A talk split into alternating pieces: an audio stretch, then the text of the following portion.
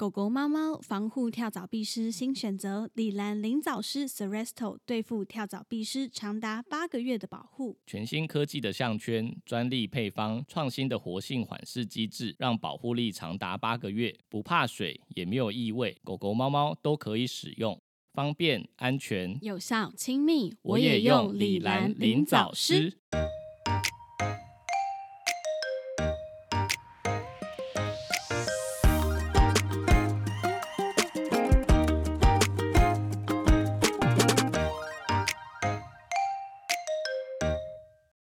到 Murmur Vet 兽医碎碎念，我是兽医师马克。我是动物医院柜台小鱼。我们的节目会在每周四的晚间六点更新，为大家带来动物医院的日常生活以及闲聊，提供宠物医疗相关的知识。就我前几天不是有发一个投票嘛，然后投票的内容就是说，如果我发现，嗯，就是有某个事主就是分享他医疗的经验，对然后但是就是仔细看了一下，就是觉得那个医生写的东西蛮不合理的，这样我到底要不要跟这个主人说？结果就是投票的结果不是就还蛮特别的，我本来以为就是全部的人都会觉得我应该要讲。嗯，但其实还是有百分之二十几的人还是觉得嗯就是、就算了这样，对，就是宁愿不要知道。就是我蛮意外的啦。就是我本来想说我也我也很意外耶，还是嗯因为我们的个性就是那种科学家精神，发生状况就是你一定要追求出答案。嗯，可是真正真正在现实中遇到的时候，嗯，好像又不一定是这样。你是指什么？就我自己有时候在门诊的时候也会遇到，就如果这主人是转诊的，或者他自己呃、嗯前一家看完之后，就是他觉得没有比较好，所以他又再来这边检查。嗯，那有时候嗯就是我也会觉得，好像主人跟我讲的，就是前一个医生说的一些诊断，我也会觉得有一点不太合理。对，但是就是怎么讲，就是我们还是会本着就是相信相信对方，然后有时候可能觉得只是因为主人就是转述不是这么精确啦，就是他可能嗯有有一些误会了，或者说搞错了方向这样。对，所以还是会，如果他不是太夸张的话，我们还是会想办法，就是给主人一个就是稍微合理一点的解释。就就例如说有可能那个嗯医生看的角度是什么，所以才会这样，这样对啊。嗯嗯，然后，然后我昨天就是发了这个，是因为我在网络上又有看到，然后嗯就是又、又刚好是就是有可可能有追踪我们的粉丝，因为他出现在我的那个哦，嗯，动态、动态的显示里面。对对，然后我就才才想说，就是发个发个投票，问问看大家的意见。到底是不是应该告诉主人真相？就我刚刚讲说，投票的结果就是让我们有点意外嘛，就是有些人还是投，就是就不需要跟他说了。然后也有、嗯。也有就是粉丝还特地发讯息跟我们说，就是呃，根据兽医师的誓词，你们应该要就是勇敢的说出真相啊。我觉得他的角度应该是说，我们要以动物的福利为优先，嗯，的确是，对对，但他他没有发现一件事情，就是我们的兽医师誓词啊，其实在嗯。第一段的时候就是说，我们必须要尊重我们的师长，然后并且要视同业为手足。第一项居然是这个，不是不能说谎，是 所要以其实同业为其。实我们我们第一项就被绑住了啊，就是没办法，没办法，就是直接直接，嗯，知道怎么讲，大义灭亲嘛，就是哦，对对对，有点大义灭亲的感觉。对前一个有问题，但是我们还是要想办法让情况不要太难看嘛，应该这样说。讲白话文是这样啦，可是我觉得这个事情其实也很常在我们门诊的时候发生。那很多时嗯。候，呃，不一定真的就是前一个医生出错，或者是有很大的问题，可能有时候是因为主人的理解没有这么的明白，或者是医生的讲解，就是我刚刚讲的，就是可能转述上面就不是那么沟通上有一些误会，然后让主人吸收进去的东西是不太一样的，然后再借由他的转述出来，让下一间医院的医生觉得，哎，好像有很多不是很合理的方。地方。对，可是就是我们也不能够说，哦，就直接告诉主人说，没有啊，前一间医院讲这样应该就是错的吧，这样有问题啊，怎么会这样讲？就我们不可能这样就是说嘛。对，而且这样就是容易造成一些医病关系不好。对对对，嗯或者是跟另外一间医院关系也有可能会因为这样不好。嗯，对，因为有些主人就很冲动，他会直接对跑回去质问吵架，对，会跑回去。去吵架。原则上还是有站在动物的，就是福利为优先嘛。因为既然主人都转诊过来了，我们最重要的任务其实不是去在那边争执说前一间医院讲的到底是对还是错。我们不应该就是在这个事情上琢磨太久。其实重点就是要怎么让这只动物变好。有时候就是主人如果他真的太过激动的时候，嗯，嗯就是有时候嗯我也会就是跟他讲说，现在先赶快想办法处理好他的问题才是比较重要的，对，对就有点对。有点是把那个主人的那个重心就拉回来解决拉回来，对，不要再纠结在这个事情上面，这样。对对啊，嗯但是但是我昨天就是会发那个投票，还有一个原因是因为就是这嗯次我看到的医疗分享是真的有几个点，我觉得有太过夸张了，以至于我没有办法接受。嗯，哦，对啊懂你意思。你觉得你还是想要提出来说？对，因为因为因为呃，头就是不希望知道的啊，其实跟我们刚刚嗯讲的一样，就是他也是觉得医病关系要良好，然后他甚至就是有一点同情，就是某些兽医师就是在你知道，就是 FB 有一些社团是在那种评嗯评论跟评价，就是兽医院的讨论版。啊、对对，对然后他就他就觉得他他自己有看过那个社团，他就觉得里面有一些言论就是有点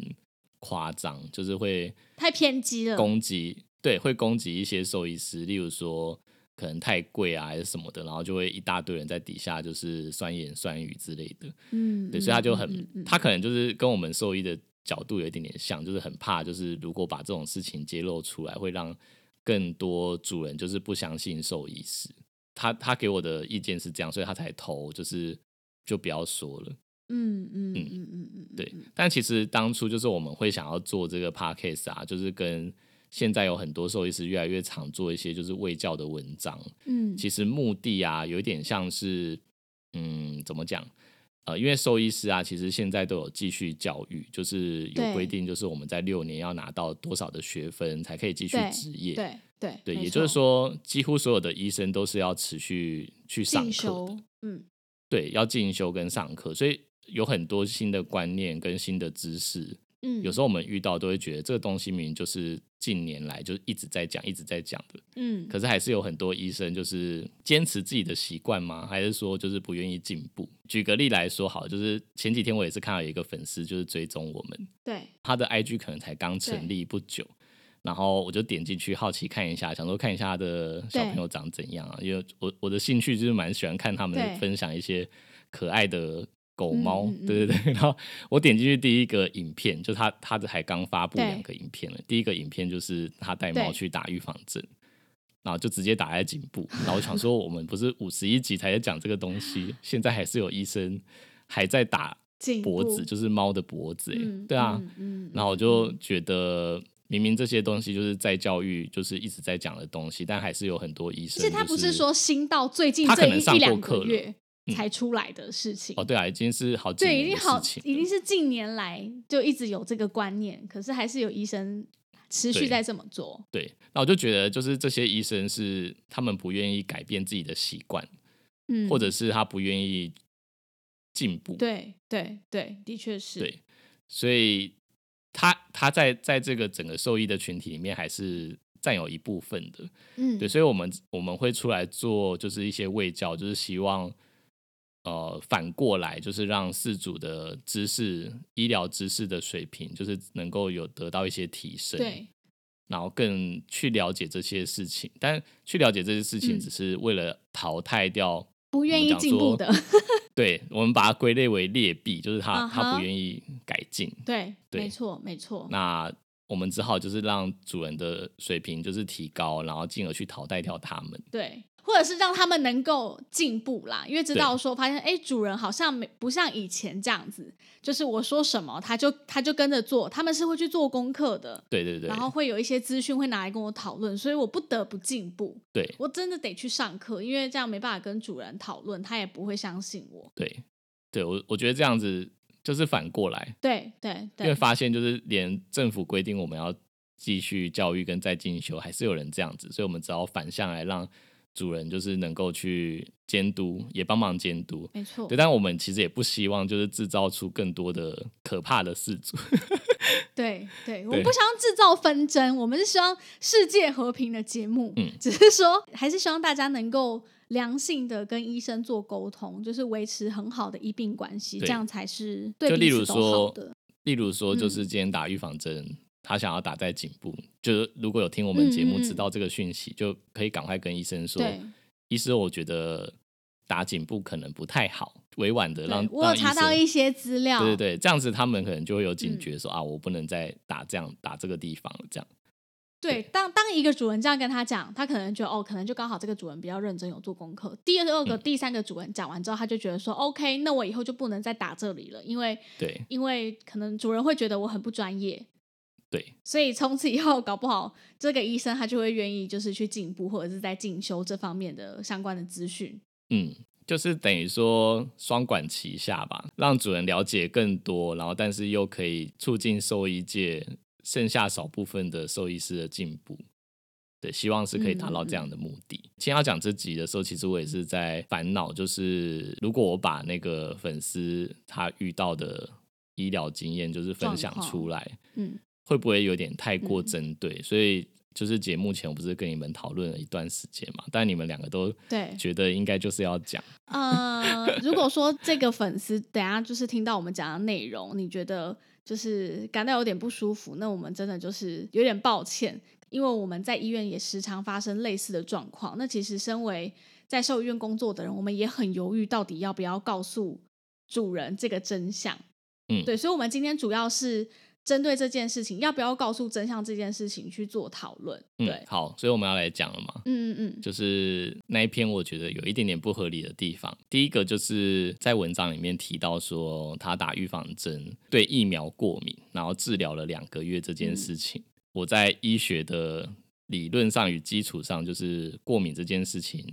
呃，它要么是急性过敏，嗯或是延迟性过敏，但是不管是哪一种过敏，对，它都不会超过两个月。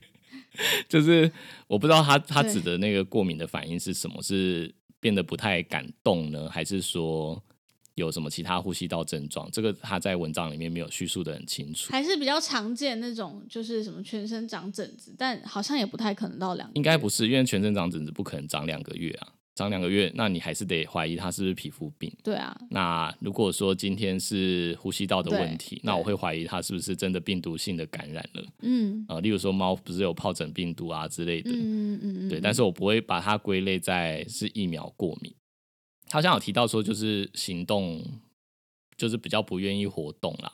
对，但不愿意活动，我觉得应该也跟疫苗没有关系，因为过敏嗯没有包含就是什么不敢动这件事情，或者是疼痛两个月，嗯，应该没有这样子的情况。对对对，这是这是第一点。第二个是他有提到，就是拍 X 光的时候，就是髋关节，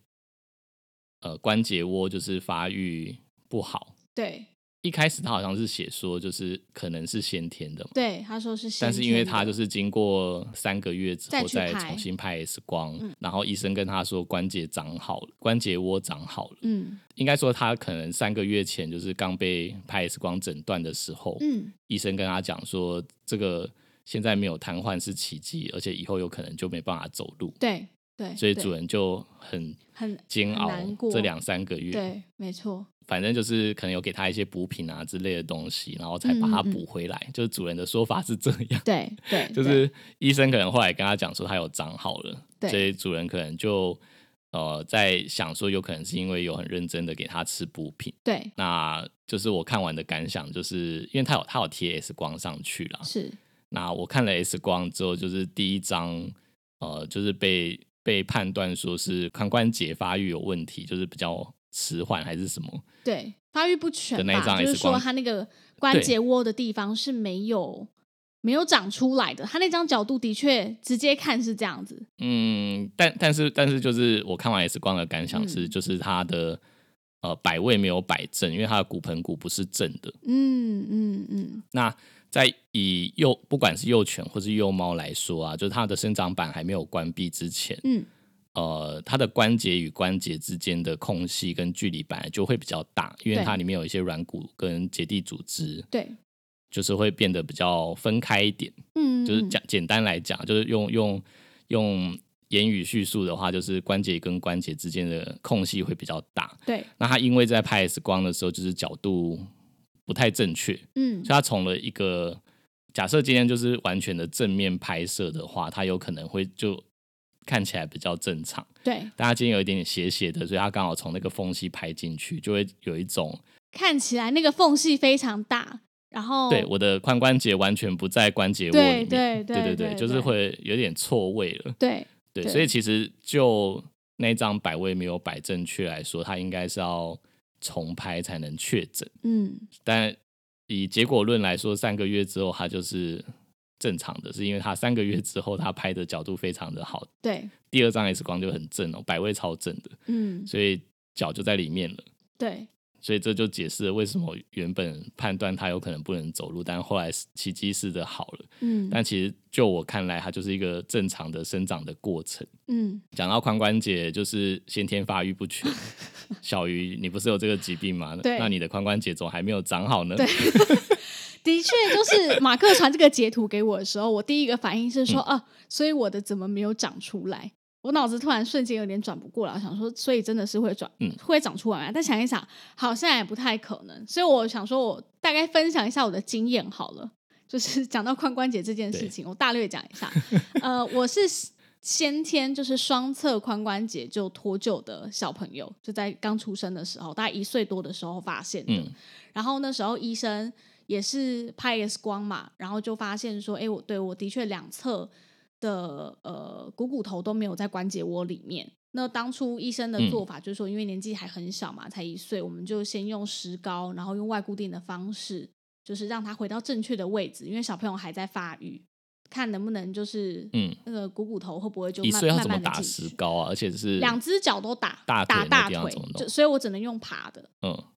就是爬了大概好几哦个月吧。但一岁你也其实也不记得了吧？对，不太记得，可是就是两，因为我有照片嘛，两条两两只大腿就打石膏，然后中间有一个木所以你妈木棍。所以你妈有拍你那时候被固定住哎、的照片。我很我很乐观呢、我好像哦没有，因为我后来还是去手术了，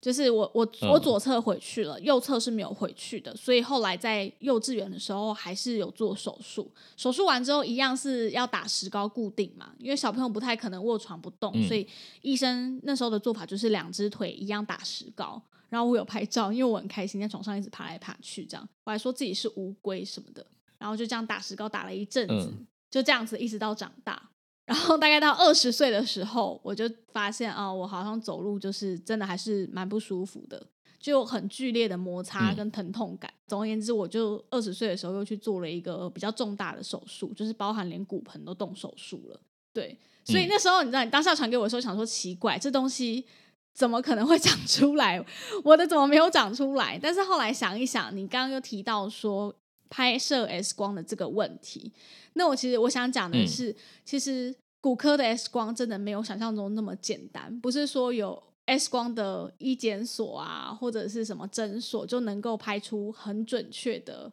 角度，这些东西都是需要靠对医师的经验去做调整的。每个角度都很重要，甚至我们之前第一间待的医院就是外科很强的医院嘛。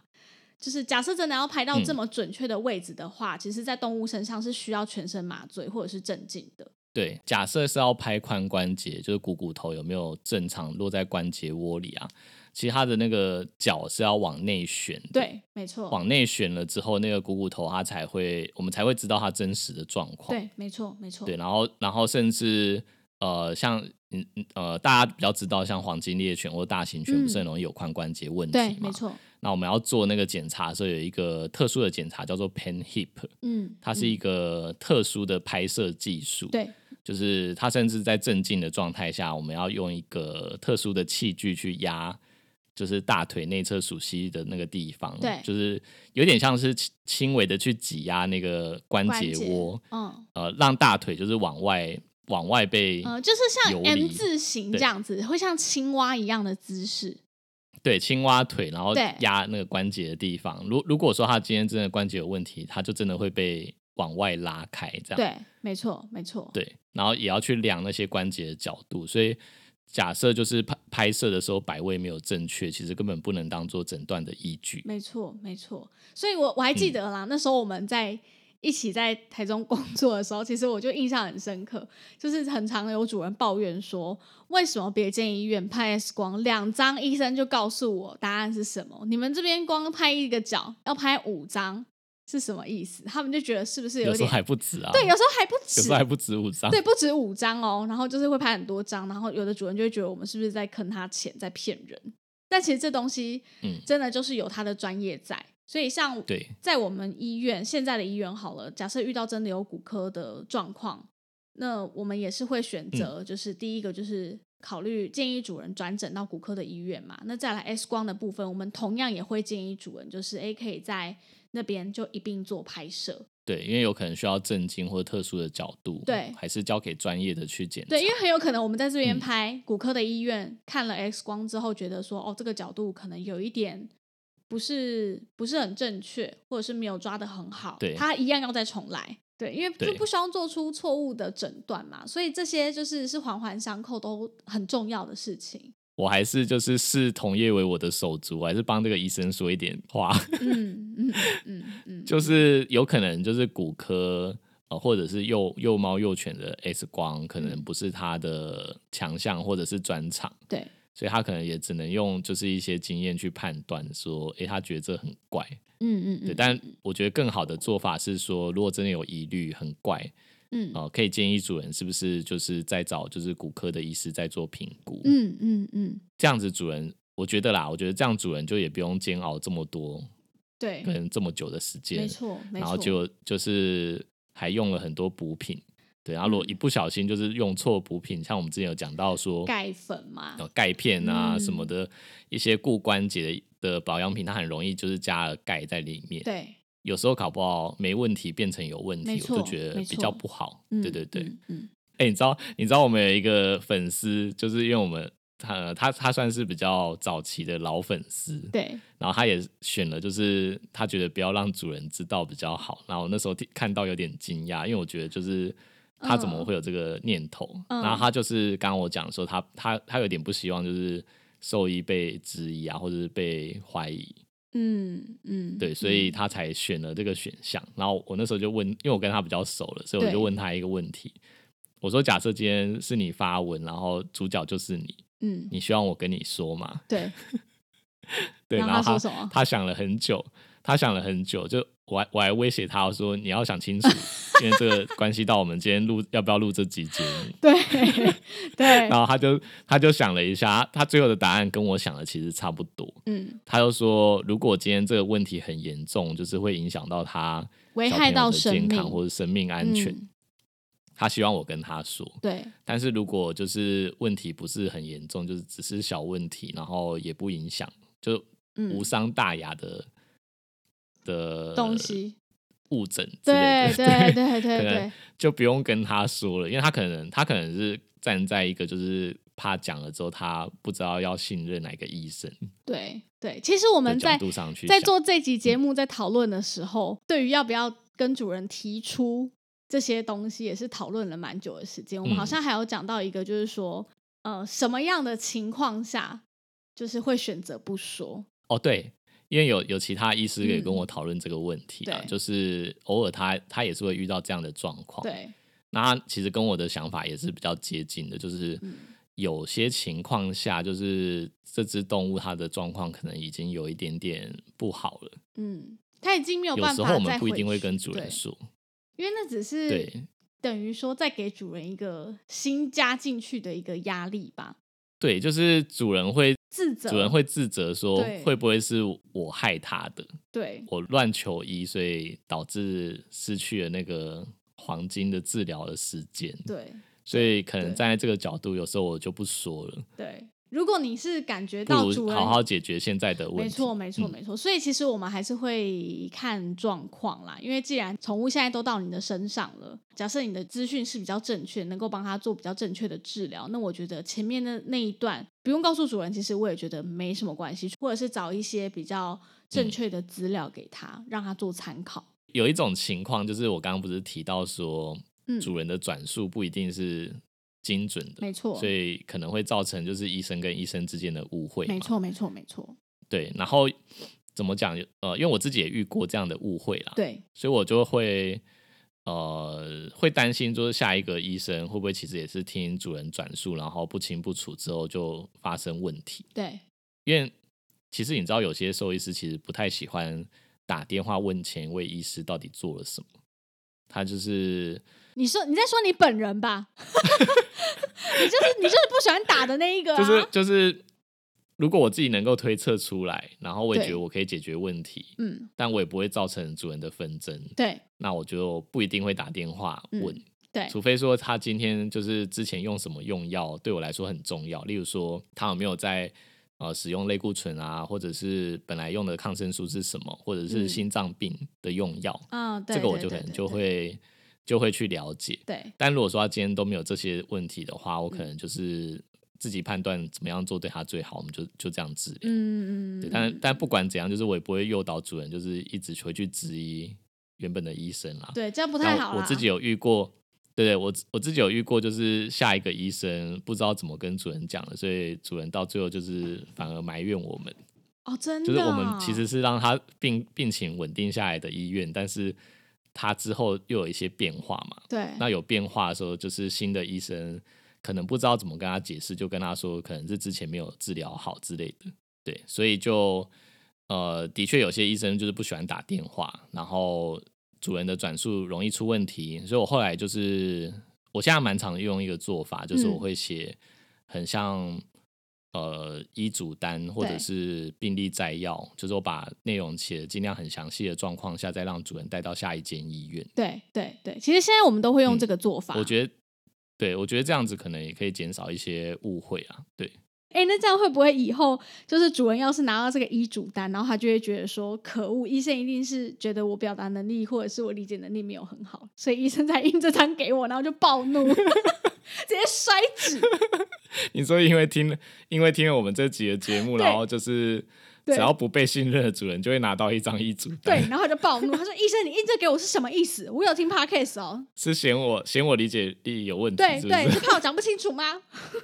直接暴怒这样，没有，不是这个意思。现在很多医院都已经采用这个做法了，因为我们现在也很多那个就是转诊过来的宠物们，主人都会带着这一张。其实我觉得这样子是好的，毕竟这些是医疗的东西，对一般的人来说，真的就是有点太艰难了。你要说就是用什么抗生素用多少，然后一天挤一次，什么 SID、BID、TID，这个常人哪会看得懂？所以真的就是一字一句把它写清楚，然后列明白，就下一个医生会比较好接手你的宠物。所以我觉得这样是好的，对，嗯，没有缺点。就是除了那些什么 血检报告啊、X 光之类的，嗯嗯嗯如果如果有病历摘要是更好的。对希望这个风气会越来越好，因为对这样我们就不用就是一直打电话，因为有时候打去真的就是别人也在忙，对，他也没有办法。我记得你有一次就是跟不知道哪间医院的医生就互相要找对方，然后打了一整天都没有碰上，永远都找不永远到都找不到对方。对你打去的时候，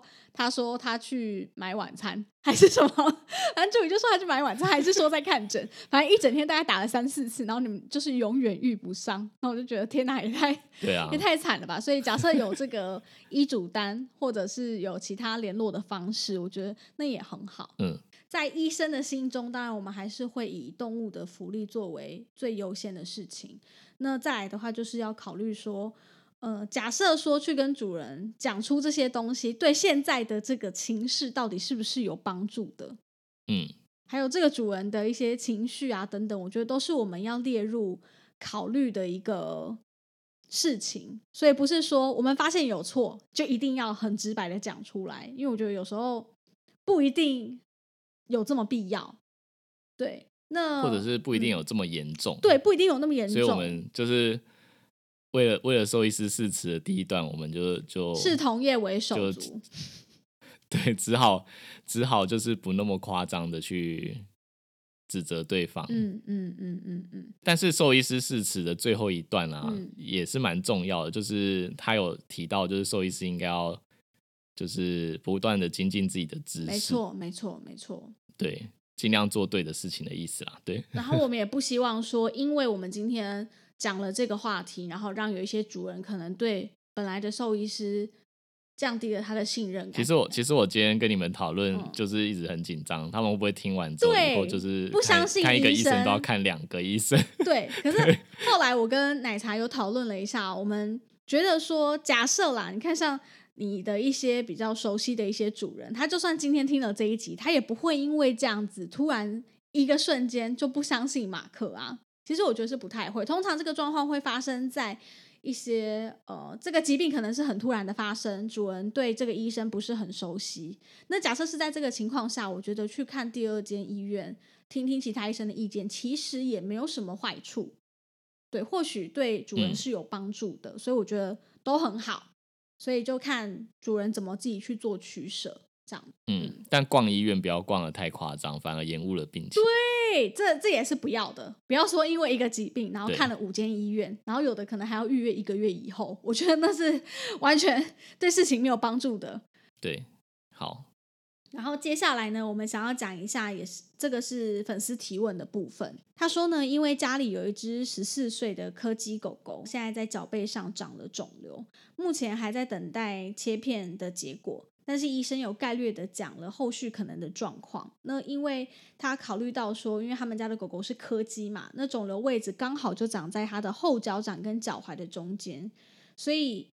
不论好坏都建议要切除。但是他又担心他腿短的状况，势必会可能会截到两个关节。那这样子会不会是不容易处理的？他也想要了解说，这样子对于狗狗的四肢的负重比是不是会有影响？然后又考量到他的狗狗又是一只柯基，本来关节就不是很好，所以他想要了解一下，嗯就是假设遇到这个状况，有没有什么样的建议可以给他？这个粉丝他问的，就是因为他那时候是还在等切片结果，没错，还还没有办法确定是什么样的很恶性的肿瘤、嗯还是比较良性的肿瘤。没错，呃，因为我们通常就是选择就是截肢要截到多大的范围，没错，或者是截到哪一个关节，嗯呃，会去参考这个肿瘤它是不是很恶性的。如果很嗯恶性的话，可能切除范围就比较大。嗯嗯嗯，那假设它今天是像骨肉瘤这类的，因为它今天是长在脚背啊，但如果说今天是骨头的，例如说骨头溶解了，嗯然后做采样的话是骨肉瘤这类的肿瘤，甚至它不会不容易跨关节，对，也就是说，今天假设是脚趾的地方溶解了，那它很难就是直接跨关节长到上臂。哦，呃前臂长到前臂那假设嗯。今天是前臂溶解，它不一定会影响到上臂，所以这个都是我们去决定要要截肢截到哪里的一个很重要的判断的依据。对，所以肿瘤的形态是蛮重要的。嗯，那他他提出这个问题，应该是因为觉得他家的狗狗的脚比较短，对，所以假设他今天是恶性的，它切除范围一定很大。嗯然后一大的话，就是因为从脚背到呃柯基的小腿其实没有很长，一对点点就一点点而已，就到大腿了。对，就到大腿了，他就觉马得可能就会直接对，如果说要切很大的话，因为他是说在皮肤上的，所以他有可能就是要切很大一块皮肤。嗯，那如果跨关节的时候，他觉得这样是不是呃皮肤要缝合是比较困难的？因为他有问嗯到一些就是皮瓣啊，还有一些呃如何手术的方式，例如说什么二次愈合，对对他有提到这些关键字。对，对，但这个这个我有点难在节目上讲，嗯，因为这个需要画图。嗯，对，所以这可能要我们变成 YouTuber 的时候才有办法画图给大家看。现在没有这个规划，大家不要期待，对，现在没有这个规划，不用期待，不用期待，有点难。对对对，对，有一点难，所以就是我也我也只能给他一些建议，是说，就是如果很担心没有办法处理好的话，就是是找外科的医院，就是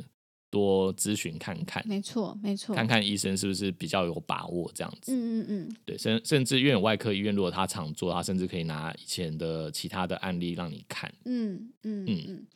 然后再来，我们讨论到第二点，就是说，呃，首先我们最重要的事情就是要先等切片的结果嘛。那再来第二件事情就是说，他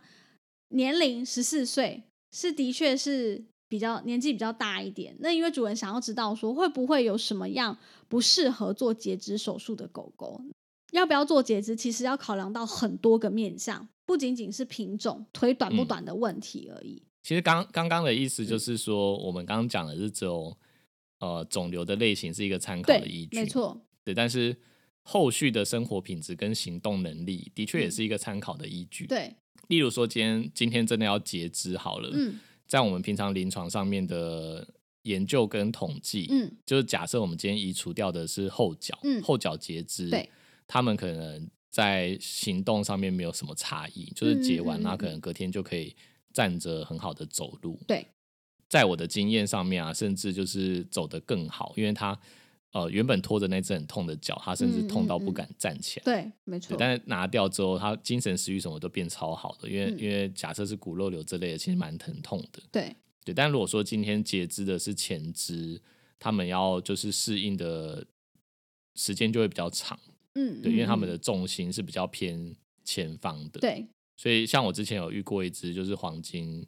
呃，他也是大概十一二岁的时候，就是因为在肩关节的地方有长，哇，肩骨肉瘤嗯嗯嗯，对，所以我就是直接到肩胛骨那边整个移除掉。对，那移除完之后，他其实就站不太起来，就是花了蛮久的时间习习惯。嗯对，但是他也是一样，就是走一走很容易累，就会就会趴下。对，所以后来主人就是只好买了一台就是那种很巨大的推车推车。嗯嗯，对，嗯就是平常让他走出去，但如果他累了走不回来的时候，他就让他上推车，然后再推回家。嗯嗯嗯嗯，就对。是说这东西其实要考量到很多个面向。第一个就是年纪，再来是术后，你有没有办法像刚刚说的那个黄金的主人，他能够花比较多的时间去陪他做这个走路的练习，然后甚至嗯。能够有这个余裕，能够去帮你他说买这些做辅具啊，或者是对做辅具或者是推车这些，其实真的都很花钱，所以它不是一时之间，就是说哦，截肢完之后就没事。你可能考量到，假设它截肢之后，它的身体状态已经没有办法像以前那样子，毕竟狗狗现在已经十四岁了嘛，其实真的算年纪蛮大的。十四岁的狗狗，它本来活动力就是好的呢，还是本来活动力就比较差？那假设截肢之后，嗯它有可能会变得更差嘛？那是不是家里有这个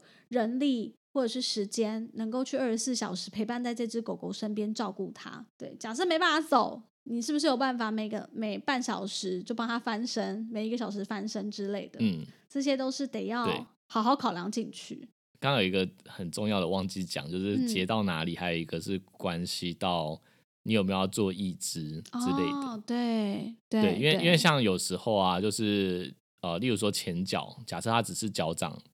的地方坏掉，嗯嗯嗯嗯嗯，但如果说就是呃，我举例好，假设没有要做义肢，，对，如果你留了留了钱币给他，嗯他因为重心的关系，他钱币还是会很常去磨地板，，对，那这个钱币就有可能很容易受伤，就磨到破皮破流血啊，或者是。出血，更严重有可能就是骨头还会跑出来这样。嗯嗯嗯，所以如果说今天是假设是没有要做移植的状况，有可能就会建议是直接移除到